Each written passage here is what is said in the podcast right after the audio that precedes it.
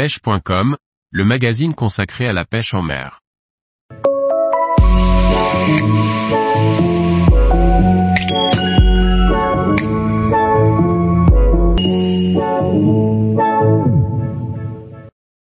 Le surfcasting, une approche technique pour pêcher en bord de mer. Par Pauline Bellicourt. Le surfcasting est une pêche qui se pratique du bord de mer. Une pêche de tout venant, mais pas que. En ciblant montage et appât, cette pratique est très technique. Chaque région, chaque saison et chaque poisson a ses spécificités. Comme toutes les pêches, le surfcasting peut être abordé de manière très simple. Une pêche de loisir, une pêche de tout venant. Avec quelques axes dont j'ai pu vous évoquer lors d'un précédent article. Une pêche de loisir qui a tendance à aller chercher de beaux poissons. Une pêche d'attente, mais pas seulement. Au travers mon expérience des divers championnats du monde, mais aussi de nombreux concours en France, j'ai eu la chance d'acquérir un certain savoir. Mais cette approche va plus cibler une quantité de poissons, souvent plus petits que sur une pêche d'attente. Ce n'est pas pour autant que les beaux poissons sont exclus. On en touche aussi. Les montages sont spécifiques à chaque région, ou pays, chaque poisson ou chaque saison.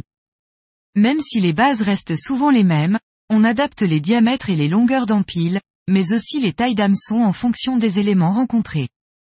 Sans oublier la multitude de possibilités d'ajout de perles flottantes. Des montages les plus lourds et grossiers, en passant par les montages les plus fins et légers, les matériaux utilisés devront être ciblés. Les appâts à utiliser sont eux aussi nombreux. Entre vers, coquillages, poissons, crustacés, il y a l'embarras du choix. Certains appâts se retrouvent partout en France, ou même dans le monde, d'autres sont vraiment locaux. La présentation et la préparation des appâts sont primordiales pour avoir de meilleurs résultats. Proposer des appâts aussi soignés que les montages et les lignes est un facteur de réussite. Le lancer ne doit jamais être au hasard. La lecture et le sens de l'eau permettent de poser la ligne à un endroit précis.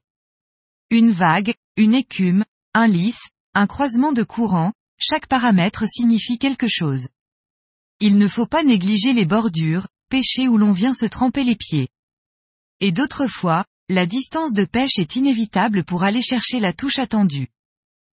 La canne et le moulinet doivent être adaptés à la technique. On utilisera donc des cannes à détection de touches plus sensibles et des moulinets garnis de nylon allant de 30 centièmes à 12 centièmes en fonction des endroits et poissons recherchés. L'adaptation est encore le maître mot en matière de surfcasting.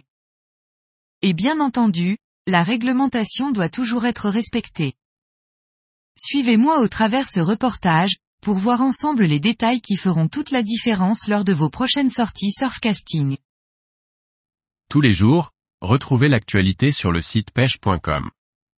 Et n'oubliez pas de laisser 5 étoiles sur votre plateforme de podcast.